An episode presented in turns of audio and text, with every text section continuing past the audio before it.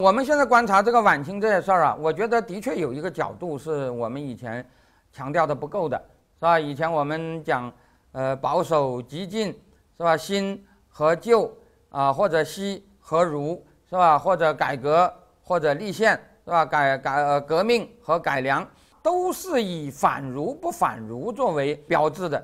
这么一来，就会产生很多的问题。呃，其实革命派中，很多人的区别比革命派和立宪派的区别还要大，是吧？比如宋教仁和章太炎，是吧？那么在清末的这个大变局中，人们往往注意均宪还是共和，改良还是革命，渐进还是激进，西化还是国粹，新文化还是旧文化，却很少注意到在上述的每一方中，都还有一个在中国历史上更为悠久的所谓的儒法之别。像老乃宣和那个，呃杨度之别啊，我觉得就不能说是杨度更加西化。实际上，杨度他像韩非一样主张爹亲娘亲不如皇上亲，你很难说是更为西化。而这个老乃宣，其实他为礼教辩护，也经常是拿西方做例例子的。嗯，而且他说，这个中国人不爱国是因为情志造成的啊，西方宪政民主国家人们就很爱国。是吧？因此，从这个方面讲，也不能说这个老乃轩的西化程度就不如这个呃杨度，是吧？实际上，杨度更像是一个法家，他和老乃轩的矛盾更啊像是儒法之争，而不是所谓的礼法之争。杨度曾经呃很多次的讲过他的思想历程，他早年曾经在日本写过一首很有名的诗，叫做《湖南少年歌》。其中有两句话，现在被人经常引用，叫做“呃，若要中国国国亡，除非湖南人尽死”，是吧？意思就是说，湖南人都是汉子，要救国就靠湖南人。可是实际上，这个《湖南少年歌》啊，其实照我看，最重要的并不是这两句话。他一开始就讲，他出生于这个军人之家，从小就不喜欢孔孟。是吧？他说：“我家术士皆武夫，只知霸道不知儒。”是吧？呃，这个杨度的父亲和呃祖父都是湘军的呃将领，是吧？呃，都是打仗的。如果按照他的说法，就对孔孟之道不感兴趣，只知道枪杆子里面出政权。家人仗剑东西去，或生或死无一居，是吧？然后他说他是怎么学习的呢？他说。归来诗是王先生，学剑学书相杂伴。什么叫王先生呢？就是湖南的著名学者，叫王凯运，是吧？这个人写过《湘军志》，是吧？这个人呢，是晚清的一个号称是帝王之术的大师。这个他的帝王之术主要就是传给了杨度。而什么叫做帝王之术呢？其实帝王之术它有两个特点。第一个特点就是蔑视道德和理性，迷信专制权力。但是第二，他们相信权力万能，但是他们却不忠于某一个帝王。那么像这个商鞅、韩非就是典型的所谓帝王之术了。呃，商鞅是魏国人嘛，呃，那个韩非是韩国人嘛，是吧？但是他们都是专门找一个最野蛮的，是吧？然后就呃帮助他来打天下，是吧？那么王凯运也是这样的一个人。是吧？王凯运早年呢，他他最有名的一件事情就是他劝曾国藩篡清称帝，是吧？结果曾国藩拒绝了。其实杨度也一样，大家知道杨度反对共和，但是他不忠于清史，是吧？后来怂恿袁世凯称帝，也是大家都知道的。那么现在有些人给杨度写传的，还说杨度后来还曾经希望蒋介石称帝。那么杨度留日以后啊，要我说，这个人倒真的是很聪明。是吧？他的视野很开阔，除了国学和东洋之学以外，其实无论中外东西啊，他都广泛了解。他对欧美也很感兴趣，但是他对西方的那个认识啊，也是非常奇怪。他喜欢西方的，既不是民主与科学，也不是道德与哲理，他喜欢的就是权谋与武力，是吧？在这首诗上，它里头有一句话叫做。必向拿翁尽野蛮，俘虏误解文明治。欧洲古国斯巴达，强者充兵，弱者杀。雅典温柔不足称，希腊诸邦谁与敌？就是他，他认为整个欧洲近代啊，没有谁能够在他的眼里的是吧？什么科学呀，啊，什么启蒙啊，啊，这些东西都不值一提啊。说那个俘虏老是从文明的角度来讲欧洲，这根本是不对的啊。这叫做呃俘虏误解文明制。他说欧洲有什么了不起啊？欧洲就是出野蛮，是吧？呃，他看中的欧洲就只有俾斯麦和拿破仑，B 相就是德国的呃德意志帝国的首相俾斯麦。呃，拿翁当然不用说，就是拿破仑了，是吧？他说这两个人最野蛮，所以就能成气候，是吧？所以那个欧洲其他的都他都看不在眼里，是吧？然后他说这个古代也是一样，他说那个人家都说雅典有多多文明，什么发明了多少什么什么，他说雅典文柔不足称，古代唯一值得羡慕的就是斯巴达，是吧？为什么斯巴达值得羡慕呢？大家知道斯巴达是一个。军营式的社会，斯巴达是实行废除家庭制度的，是吧？所以我觉得也符合他在那个礼法之争中的那个立场。呃，斯巴达是一个那个军营式社会，那个呃孩子一生下来就交给国家养，而且国家要进行优胜劣汰，是吧？呃，据说那个斯巴达那个孩子一生出来就把他扔进那个结冰的那个那个冰水里头，是吧？呃，如果这个孩子体弱，那就活该死了，是吧？如果这个孩子呃身强力壮，那就留下来，留下来干什么呢？就培养他当那个武士，是吧？斯巴达是整个古希腊社会中没有留下任何文化遗产，但是能打仗，是吧？这是斯巴达唯一擅长的，是吧？但是斯巴达。和雅典相比，雅典有那么多的哲学家、科学家，整个西方文明几乎都起源一半是起源于雅典。但是这个这个杨度就很称赞斯巴达，叫做强者充兵，弱者杀。那么他还很佩服普鲁士，是吧？区区小国普鲁士忽然成为德意志，是吧？大家知道，呃，德国统一就是由普鲁士统一的，而且呃，这个倒也是事实。普鲁士在当时的德意志诸邦中。是一个比较野蛮的，或者说比较落后的那个那个邦。当时那个那个呃，德国那个工业最发达的是威斯特法利亚，文化最发达的是萨克森，但是都打不过普鲁士。然后那个杨度就说啊，他说这个普鲁士啊，好就好在儿童女子尽之兵，是吧？这个这个小孩女人都当兵，是吧？一战巴黎谁称帝，是吧？普法战争呃，打败了那个。那个法国是吧？于是就牛起来了，是吧？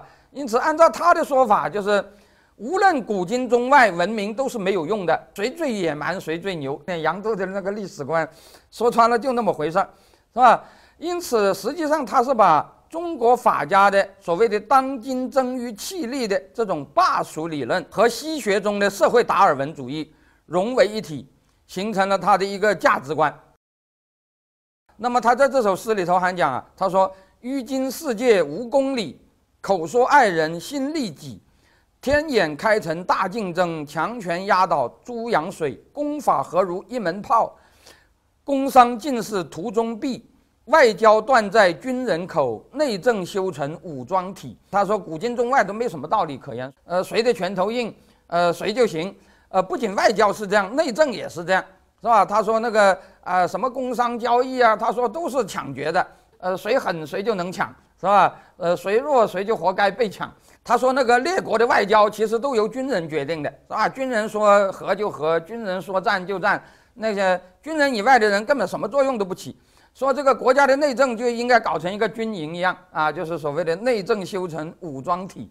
这首诗是一九零三年做的，这个话其实本来会带出一个问题。是吧？也就是说，在巴黎和会以前，中国人对西方其实是充满希望的。这个所谓的希望，不仅是看到了西方，西方有实力，而且似乎认为西方就代表了这个呃公理，是吧？或者说是正义。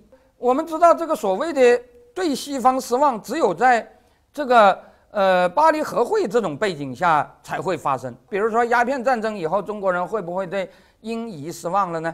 是吧？火烧圆明园以后，中国人会不会对英法失望了呢？没有这回事儿，因为今那个时候，大部分中国人认为英法就是夷狄嘛，是吧？根本对他们不会抱什么希望，哪怕就是认为他们打仗打仗牛，是吧？也不会认为他们是代表公理的。但是到了二十世纪的呃头十年，是吧？这个中国人呢，就好像真的是觉得西方不但是。那个实力的象征，也是公理的象征，是吧？呃，这一点呢，尤其是在那个呃庚子之变以后，庚子这个事件呢，对国人的对自己的文明的自信也是一场非常大的打击。因为在庚子之事件中，大家看到的就是这个这个慈禧慈禧这个老佛爷啊，完全就是一个呃莫名其妙的疯子，是吧？那个老百姓也是疯子，是吧？就是义和团那种，那那就蛮不讲理的。所以到了庚子以后啊。对国民性的谴责就变得非常之厉害。从这个徐继瑜到郭松涛到谭嗣同这些人呢，他们首先就认为西方的内政要比我们仁义。但是这个事情越来越发展以后啊，就对西方寄托了一种不切实际的那个那个希望，是吧？就是认为西方他既然在内政上他是那么仁义，那么在外交上他也应该是能够主持公道的，是吧？呃，尤其是。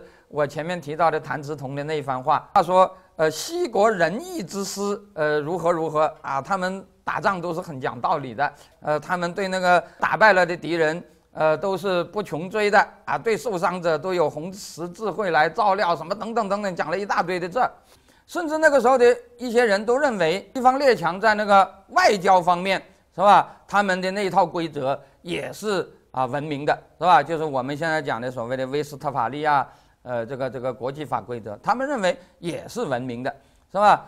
呃，因此寄予了很高的希望。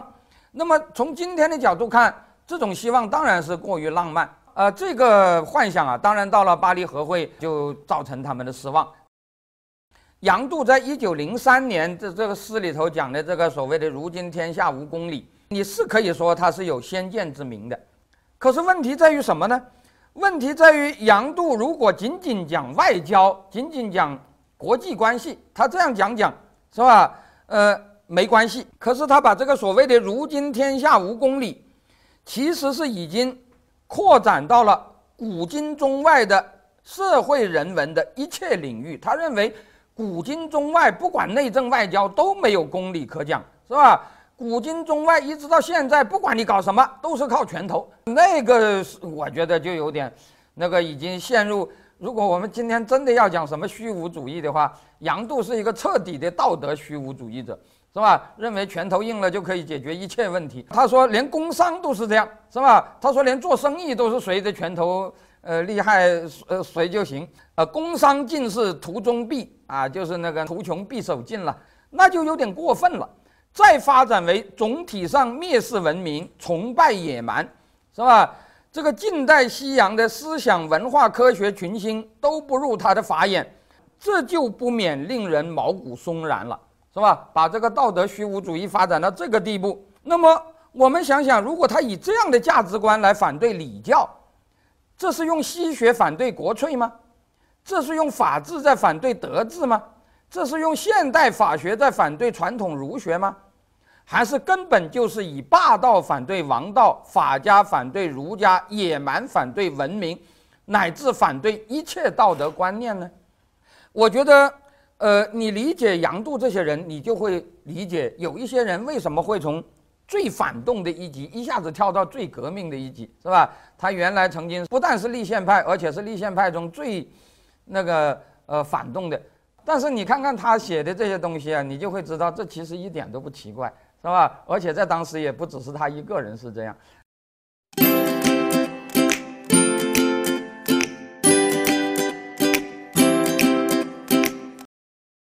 在中国发生这个礼法之争前十多年，日本也发生过一场类似的啊，关于这个刑法中应该不应该呃保留旧伦理的一场争论。是吧？这就是所谓一八八八到一八九二年，也就是明治末年的日本的法典论争，是吧？呃，当时日本呢，其实和清朝几乎是一样，清朝请了几个日本顾问来修那个呃新的法典，是吧？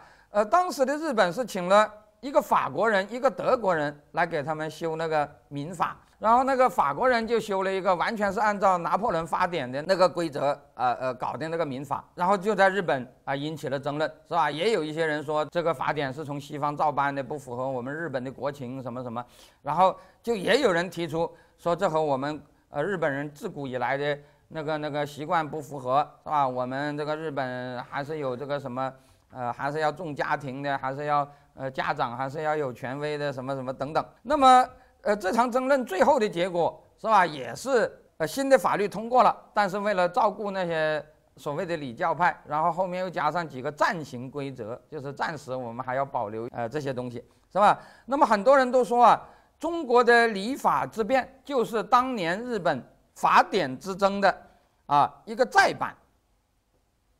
呃，的确是吧？呃，这种相似充分的表明，所谓的日本自由主义，所谓的明治时代的，呃，日本学习西方以学习西方为名的日本的那些做法，对当时的中国影响的确是很大的。日本的那场争论是发生在明治晚期。明治维新是建立中央集权，是吧？反封建的啊，就是反对小共同体本位的啊，当然也包括反儒的这样的一场运动。但是这场运动进行的的确是比较成功，而且比较彻底。那么完成了这个运动以后，日本就出现了公民社会与皇权的与与王权的冲突。明治以后，日本就进入了很短暂的最西化的那个时期，叫做大正民主，是吧？就是在那个明治和昭和之间的呃这样一个时期，呃，大正民主时期啊，呃，很多人就要求落实那个呃那个那个那个宪政民主，是吧？也就是说，呃，不仅那个什么藩主啊、家长啊，呃，不能呃呃不能剥夺自由，国家也不能剥夺自由，是吧？这个军国专制啊，也是不能啊允许的，因此。日本那场争论是在明治维新已经完成反封建的情况下，由明治式的帝国自由向大正民主发展过程中的产物。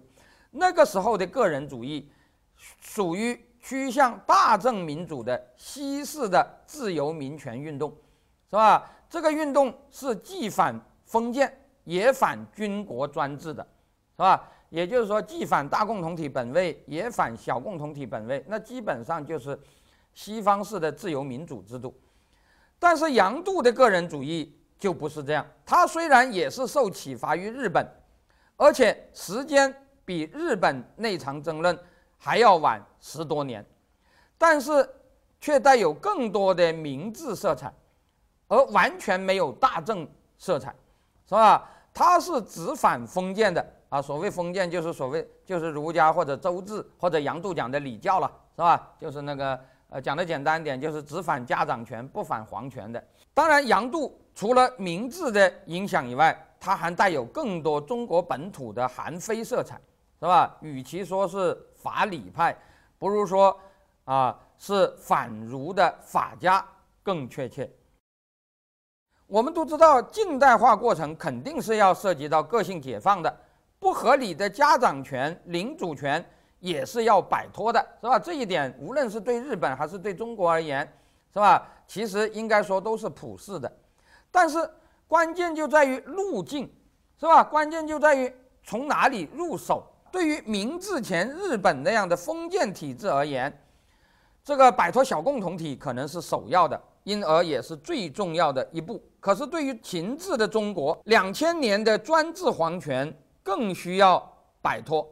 实际上，从徐继瑜、郭松涛到谭嗣同，都是为了这一点而学习求变的，是吧？学习西方，要求改变，改变什么？就是改变秦制。其实，如果从这条线上看起来，老乃宣继承的，倒真的就是从徐继瑜到谭嗣同的这种所谓西儒会融以排秦制的这个思路，就是。呃，儒家的东西也不错，西方的东西也不错，但是我们首先要把秦始皇的那一套给啊搞掉，是吧？把那个所谓的暴秦的那一套给搞掉。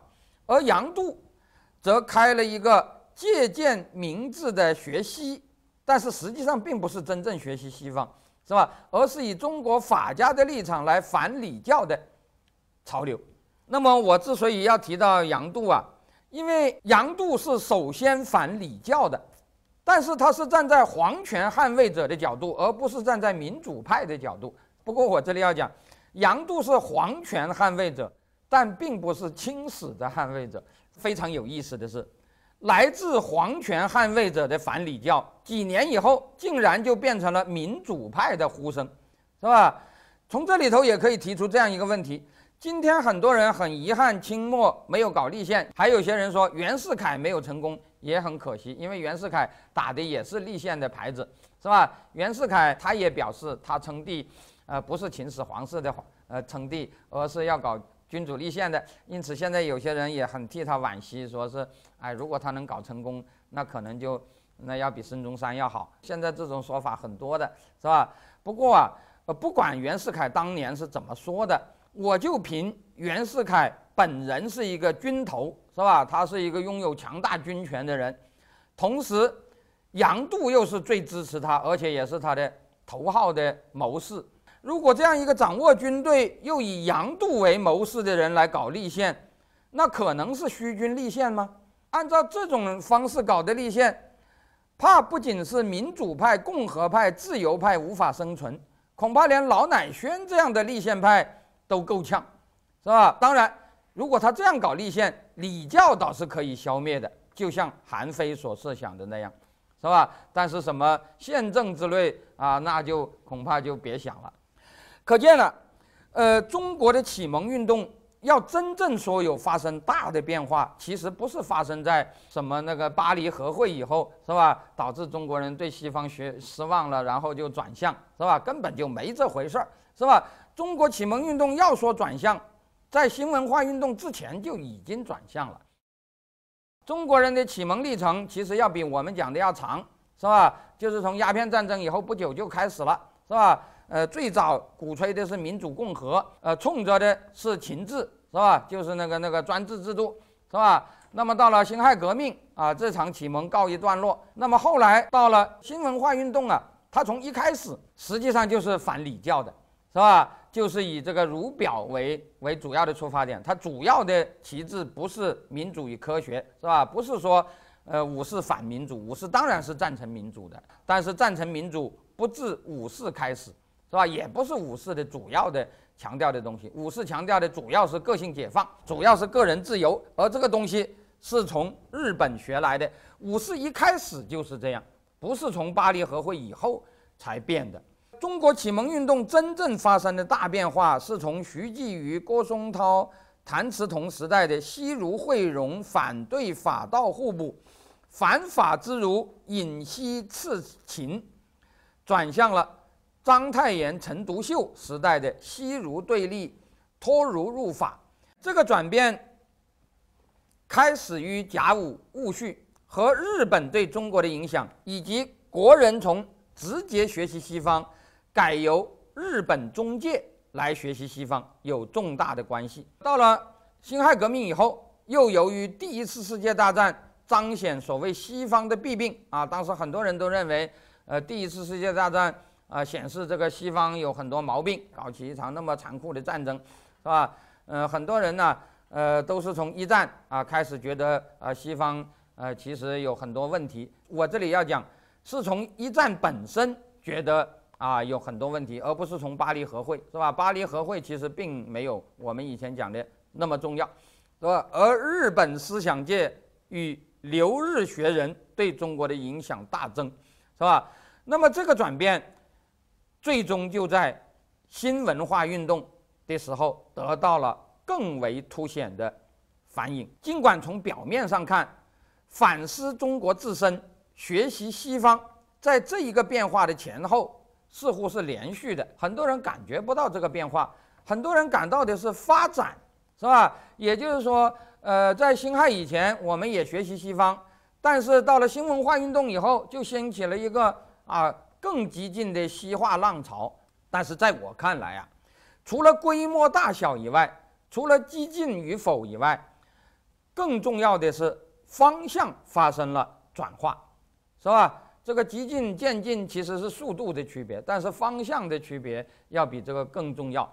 虽然大家都反传统，虽然大家都主张西化，但是传统和西化的形象都发生了很大的改变，是吧？我们看到，在这以前，国人之先觉者，是吧？那些比较先进的国人，他们学习西方是为了走出秦制；而在这以后，学习西方却似乎像日本人那样是要走出周制，甚至隐隐然是要走向所谓的强秦，是吧？那么过去的思想者，他们盛称西方，是吧？他们很钦佩西方，他们是把西方看成是三代盛世，而中国的弊病是从秦汉开始的。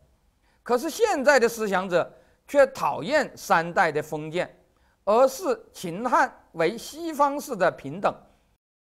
最明显的就是同为戊戌明星的康有为和谭嗣同这两个人，是吧？政治观点可以说本来是很接近的，而且他们都是师友的关系，是吧？唯一的区别就是康有为比谭嗣同多活了啊，那个那个很长时间。那么在戊戌时代就已经死难的谭嗣同，他是追现三代之文化，抨击秦始皇以后两千年来之政，秦政也皆大道也。是吧？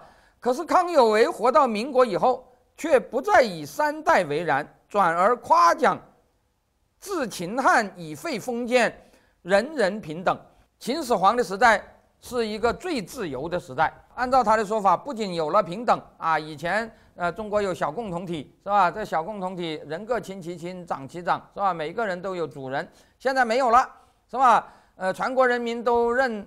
秦始皇这一个主人是吧？那么除了秦始皇，好像我们大家就是平等的，是吧？他说，呃，一切皆听民自由，凡人身自由、营业自由、所有权自由、集会、言论、出版、信教自由，皆行之久也矣。法国大革命所得自由平等之权利，凡二千余条，何一非吴国人民所固有且最先有乎？说法国大革命追求的自由，秦始皇都给我们争取到了，但是康有为。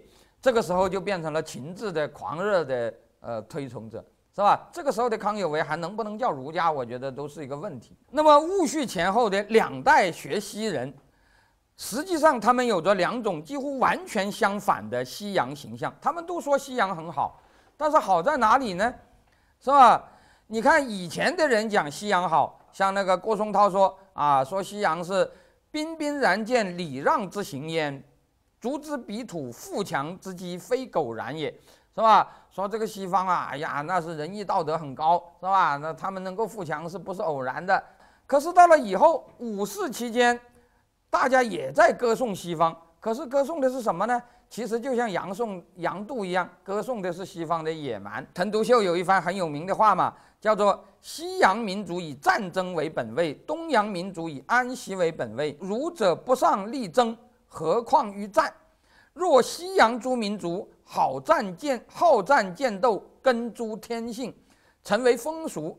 自古宗教之战、政治之战、商业之战，欧罗巴之全部文明史，无一字非鲜血所书。在陈独秀看来，整个欧洲欧西方的文明史，就是由鲜血写成的。除了会打仗，他们不没有别的啊。那就和我前面讲的杨度差不多。那李大钊曾经说过，呃，关于中西西文明的那个十九段排比句，最前面的两段就是中西文明，一为自然的，一为人为的，一为安息的，一为战争的，是吧？说东方文明就是安息的，而那个西方文明就是战争的，是吧？那么你可以看到。以前的人们羡慕的是一个温情脉脉的儒家化的西洋，但是以后的这些人羡慕的是一个杀气腾腾的法家化的西洋。虽然这些人都主张学习西方，虽然这些人都抨击传统，但是他们要抨击的传统不是一回事儿，他们要学的西洋也已经不是一回事儿了。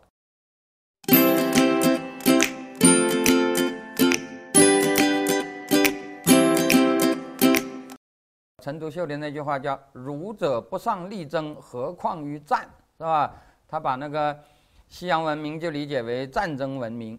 呃，像这样的说法，有人说，呃，可以想到这个好像和救亡压倒启蒙倒还是有点关系。不过我认为这并不重要，是吧？因为这个时候啊，除了把西方文明理解为铁血文明以外，还有另外一种相反的理解，就是特别强调西方的所谓的博爱，是吧？就是自由、平等、博爱嘛。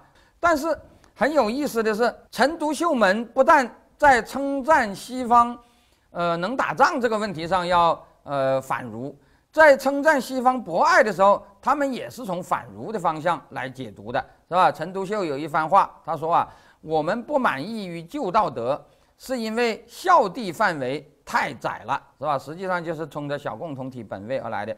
说什么爱有差等，师及亲死，未免太滑头了。啊，这不就是要达到人各亲其亲，长其长的理想世界吗？他说，如果真的是这样，那时的社会纷争恐怕更加厉害。所以，现代道德的理想是要把家庭的孝弟扩充为全社会的友爱。其实很有意思，他这一句对孟子“人人亲其亲，长其长”的小共同体本位思想的批判。与先秦法家反儒的理由都是一样的，是吧？意思就是说，如果你人各亲其亲，长其长，那就会发生宗族之间的矛盾啊，宗族之间的冲突，是吧？你你听你的爹，我听我的爹，那我爹和你爹打起架来怎么办呢？是吧？那就啊，不如我们都听皇上的，是吧？那个我们你也不听你爹，我也不听我爹，那天下就太平了。当时的那个法家骂孟子。是吧？就是这个理由。所谓的亲亲则别，爱师则显。民众以别显为物，则民乱。叫民乱，其实就是陈独秀讲的啊。那时社会的纷争恐怕更加厉害，是吧？不过我们也知道，正如先秦时代批评儒家的这种亲亲之说，实际上并没有建立起一个墨家的兼爱的乌托邦。这个儒家被打下去以后。并没有实现所谓的兼爱无等差，但是我们看到的却是法家的正盛其民，国强民弱，是吧？就是暴秦的那一套。中国人从为反秦制而学习，到仿效日本为反周制而学习，从学习者反法不反儒，到反儒不反法，是吧？中国人本来是从。萌芽中的市民社会成长起个性因素、传统小共同体自治的因素联手，先要摆脱秦制，是吧？但是后来就变了，变成集中冲击小共同体的日本式的个性解放，为大共同体的一元化控制而开路，是吧？那么中国的启蒙，早在巴黎和会导致救亡呼声高涨之前，已经是很明显了。实际上，整个新文化运动都是这个变化的产物，是吧？那么讲的简单点，就是新文化运动反儒，而以前的这个启蒙不反儒。新文化是反礼教的，所谓的反礼教，当然就是反儒，是吧？这一点是没有什么问题的。而在新文化大力反儒的同时，事情也发生了另外一面，那就是晚清以来，从以徐继瑜。郭松涛、谭嗣同，甚至到老乃宣那种以反秦制、批法家来凸显古儒立场，而不是以反西来突出他们的立场的那种反法之儒，到了新文化运动以后啊，也逐渐变成了一个支流，是吧？呃，而那个呃，与新文化运动的西化形式对抗的那种反西之儒。是吧？一讲我是儒家，就要批评西方的自由民主。那么这些人呢，逐渐逐渐成为这个啊所谓的儒家的主流，是吧？那么这些人实际上就是已经法家化了的儒家，是吧？是那个那个他们真正要捍卫的，其实不是孔夫子，真正要捍卫的是秦始皇。像这样的人啊，也开始兴起来。是吧？那么这么一来，就形成了一种所谓的西儒对立，主张西化的人啊，在那里拼命的反儒；呃，主张捍卫儒家的人又在那里拼命的反西化。那么结果就成了好像是西儒之间的一场对立。可是这场对立啊，最后我们看起来就像堂吉诃德的啊对风车的战争，是吧？打了几十年以后，把西方的自由民主和儒家的仁义道德都扫进了历史的垃圾堆的时候，是吧？人们才发现。是吧？这一场斗争其实是无所谓的，是吧？他们都认错了敌人。那么正是由于啊，在对中法礼教发动激进的抨击的同时，他们并没有对儒表法理的传统做认真的清理。个性解放的新文化在反宗族主义的旗号下走向了国家主义，是吧？这其实就是当年杨度的主张。在新文化运动时期。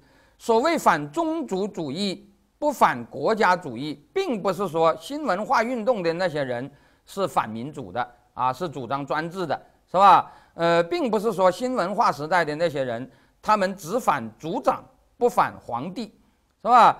当然不是这样的，因为我们知道新文化运动这场文化革命，当时人们是自命为继承了辛亥政治革命的，是吧？认为辛亥这场政治革命还不彻底，是吧？因此要搞得更彻底一点。他们是呃直接刺激新文化运动的两场事件，就是帝制的两次伏辟，袁世凯的伏辟和张勋的伏辟是直接刺激新文化运动。啊，走向激进化的啊两场，呃，这个高潮，是吧？那么许多新文化精英对皇权专制的批判，不亚于对宗族桎梏的抨击。我前面讲到，章太炎和鲁迅都曾经捧过秦始皇，但是他们捧秦始皇，我们还可以理解为只是体现了一种强国的情节，是吧？他们的确有国家主义的情节，但是。他们并不妨碍他们啊，是反对帝制复辟的，而且啊，那个章太炎反对袁世凯，是吧？鲁迅反对蒋介石，是吧？呃，这种反专制的呃姿态都是很明显的。而且我们也知道，那个新文化运动中啊，反儒家是普遍的，但是肯定秦始皇。呃，不是普遍的，而且我们知道，当时是新文化运动的精英，后来又成为左翼文化运动翘楚的郭沫若，还写过像《十批判书》这样的骂秦始皇的著作。但是，新文化运动的反专制有一个很大的问题，就是他们基本上只把专制当作皇帝个人或者皇帝家族的家天下来反。而缺乏对大共同体扼杀公民个人权利，甚至也扼杀小共同体权利的批判。换句话讲，五四时代如果要讲民主理念，那这个民主理念的确可以说是比较正宗的民主理念，是吧？它既反对父权专制，也反对皇权的专制。但是五四的民主理念并不是主要的，五四其实主要是自由的理念，是吧？就是。个性自由是武士的最大的特征，而武士的自由理念问题就很大了，是吧？武士的自由理念是一种日本式的自由理念，是吧？尽管这种自由理念在当时的影响不亚于民主，但是它的性质却与真正自由主义的自由理念是不尽相同的，是吧？在当时的很多武士精英那里，这种自由只针对家族的整体主义。不针对民族、国家、人民的整体主义，在中国革命中，针对家庭、家族等小共同体要求个人自由的认识是非常明确的，而且后来并没有转向，是吧？在这方面的个性解放，可以说不亚于任何其他国家现代化改革和革命中的啊这种所谓的自由诉求，在这个领域也没有出现所谓的。民主压倒自由的问题，是吧？但是，如果一旦超越比家族、村落更大范围的共同体的时候，这个原则就消失了，是吧？人们在针对家规族法要求解放的时候，人们反对的不仅仅是家长本人的独裁，同时也是反对共同体对个人自由的压制，是吧？讲的简单一点。那个五四时代的人们，如果在家族家庭内部要求个性解放，要求比如婚姻自由，那么他们反对的是什么呢？他们反对的其实不仅仅是家长的专制，是吧？比如说，呃，家长要呃逼我嫁给某某某，那是不行的。但是如果家族或者家庭开会民主表决，我应该为了家族的利益嫁给某某某，这行不行呢？是吧？呃，大家想想，这不是为家长个人的权威，而是为家族的整体利益，或者是为家族的多数意志，是吧？要我嫁给某某某，那行不行呢？其实按照五四时代人们的观念，也是不允许的，是吧？五四时代讲的这种个性解放，在小共同体内，它就是强调的是个人的权利，是吧？既不能允许家长的专制。也不能允许小共同体内的多数人专制，或者说啊整体的专制。但是到了大共同体范围内就不一样，是吧？我反对家长权，也反对皇权，但是我对家族可以讲自由，对民族却不能讲自由。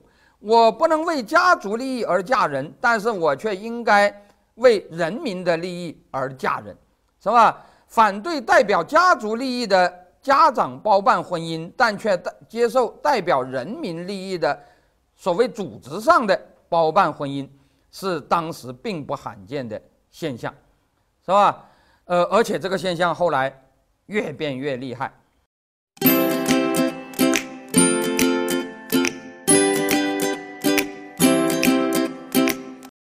如果要说新文化运动本身发生了变化，这是一种什么变化呢？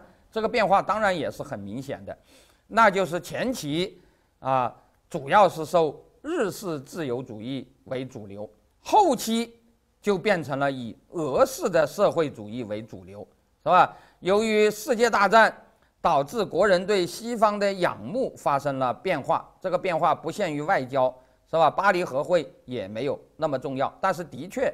是吧？呃，这个呃，世界大战和后来的大萧条啊，对这个呃国人对西方的那个仰慕，的确是发生了变化，是吧？一开始借助日本学习西方，那还是在学习西方，是吧？那对西方还是有仰慕的，只不过认为呃学习西方可以通过日本来走捷径，是吧？但是到了一战以后，这个社会主义思想兴起以后啊，那人们真的就对西方不感冒了，是吧？就不是什么。呃，间接学的问题，那大家就真的就不想学了，然后就换了个老师，是吧？这个老师就是俄国。在新文化运动的后期，即使经过日本中介的学习西方，也在降温，而与西方对立的苏俄逐渐成了新的老师。尽管学习苏俄其实和救亡没有什么关系，是吧？因为苏俄对中国的威胁其实一点都不亚于西方，是吧？甚至在很多时候还不亚于日本，是吧？但是这个时候人们还是对苏俄有很大的好感。这个其实和十九世纪，呃，一方面西方在侵略我们，一方面中国人对西方很有好感是一样的道理，是吧？中国人其实啊是分得清这两者的，是吧？一方面要反侵略，一方面人家比我们好的，我们还是要学，是吧？呃，这一点其实和救亡没什么关系，是吧？以前。我们救亡是针对西方，但是我们还是要学西方，是吧？后来其实威胁，呃，要灭亡中国的其实就是日和俄，是吧？但是，嗯，我们照样还是要学日和俄的，这是第一点。第二点，这个杨度那个时期批礼教，他是打着国家主义的旗号，是吧？就是讲我们国家也就是大清，那是本位，呃，个人不应该是本位。呃，小共同体也不应该是本位，但是到了新文化运动时期，当然，呃，就不是这样。新文化运动的早期啊，曾经有过无政府主义的倾向和民粹主义的倾向，是吧？那个时期，他那个个性解放不仅是要摆脱家族，甚至还有一些人主张要摆脱国家。这个是由于这期间的袁世凯、张勋这两次帝制复辟，引起了国人。关于民主和革命的情绪反弹，是吧？这一点其实也可以提醒我们，这个后来人们对自由的压制啊，其实很多并不是基于民族主义，是吧？或者说不是基于那个救亡，而是基于什么呢？而是基于民粹，是吧？基于所谓的呃老百姓，或者说下层，或者说农民，是吧？那个那个，总而言之，是以下层的名义。来取消自由的，而不是以所谓救亡的名义。而这个变化当然是和呃当时袁世凯、张勋这两次复辟的刺激，是吧？使得整个这个社会情绪更加民粹化、更加激进化。但是这种所谓的反国家主义，它仍然是在大共同体本位的形式上来进行的。讲的简单一点，那个时候是吧？说你个人可以啊不服从国家，这个所谓的国家指的是什么呢？指的是。当时的政府，是吧？当时的政府是革命者要反对的，是吧？那么这个当时的政府啊，你可以不服从，但是人民你是必须服从的，你要为人民去牺牲你的啊个人的一切。而人民是什么呢？人民就是当时的革命党，是吧？就是革命党是可以要求你牺牲一切的，是吧？因为革命党代表人民，是吧？那么皇上啊是不能，是吧？因为皇上不代表人民，是吧？皇上已经被人民抛弃了，是吧？那么大共同体本位的代表就不是皇上了，但是大共同体还是本位的，只不过代表大共同体的从皇上变成了革命党，就是在大共同体的本位的形式上发生了变化，是吧？原来是以国家利益为本位，现在变成以人民革命的利益为本位，是吧？这也可以显示出当时打压自由的主要不是民族主义或者救亡的需要，而是一种民粹的倾向。那么第三，呃，在大共同体和个人自由这个关系问题上，原来是持用个人主义来建立大共同体的权威。是吧？讲的简单一点，就是呃，我们主张个人解放啊，是要把这些人从家长那里解放出来。解放出来以后，他可以成为呃国家的呃工具，是吧？因此那个时候啊，个人主义不能反对国家，但是国家也不打压个人主义。相反，国家当时是把个人主义看成一一个正面的东西的，是吧？包括杨度也是这样的啊，他说我要取消家族制度啊，因为家族制度压抑了个人，是吧？我要把个人解放出来，个人解放出来就可以把皇帝当家长了，是吧？那么这个时候他们强调的是，大独不能反对大群，只能反对小群，是吧？就是说你要个性解放，你反爹可以，但是你反皇上是不行的，是吧？那么皇上也鼓励这个呃大群，是吧？但是到了新文化运动的后期啊。就变成大群也不能容忍大独了。章太炎说：“我的大独是和大群是可以共存的，是吧？”那但是到了五四的后期，呃，在五四的激进派那里，那你就是在大群面前你就不能有大独。但是，即使在这样的情况下，如果你这个大独不是反对大群，而是反对小群，是吧？也就是说，如果是针对家庭家族的个性解放。它仍然是受鼓励的，是吧？呃，所以啊，这个转变其实并不是很重要，是吧？我认为啊，从日式自由主义转向俄式社会主义，其实这个转弯并不是太大，这个转弯其实是很容易的，是吧？真正比较难的转弯是我刚才讲的前面那个转弯。总而言之，在小共同体内，婚姻、爱情、财产等等，用以前我们的说法，这叫个人问题。财产问题只有在家庭家族内才是个人问题，只要超出这个问题，就变成一个意识形态问题了。呃，私有化，呃，在大共同体范围内那是绝不允许的，是吧？但是在小共同体内是受到鼓励的，就是最好大家都跟爹妈分家，最好大家都变成一个个的独立的原子，然后上面把你们给给弄起来，就比较容易。总之，在小共同体内，婚姻、爱情、财产这些个人问题，不仅家长的专制权利不能决定，即使家内族内众人的民主决定也是不行的。但是在大共同体层面，个人权利或许仍然可以不服从皇上，或者不服从革命者所反对的那个政府的专制决定。但是，如果是人民的多数意志，或者是自称代表了人民的组织意志，那么个人权利就无效了。换句话说，小共同体中无论专制还是民主，似乎都不能取消自由；但是大共同体中，皇上好像是不能取消的啊！这是在新新文化运动那个时期，是吧？但是人民或者人民的权利却是可以取消的。我们已经看到。那种只对小共同体有效的自由或者个人主义，也就是所谓日本式的个人主义，是吧？它是靠不住的。它过去可以和军国主义结合，如今也可以和俄式社会主义结合。实际上，到新文化运动发生的时候啊，日本本身已经发生了变化，是吧？我大家看一看中日的这个历史，就会知道。中国新文化运动时期，日本正处在大正民主时代，是吧？日本以前没有自由民主，以后也没有自由民主，偏偏就是在，呃，中国新文化运动时期，日本是很短暂的所谓的大正民主，明治宪政一时似乎有向英国式的宪政演变的趋势，负责于集式的日本自由主义也似乎在向一般的民主自由主义发展。但是，这个时期日本思想界对中国有影响的是什么呢？已经不是这个所谓的自由民主思想了，而是什么呢？而是当时日本的左派社会主义。是吧？大家知道这个时期的日本思想家中，对中国有影响的主要是新德秋水、和尚照、芥利彦、小林多喜二这些人。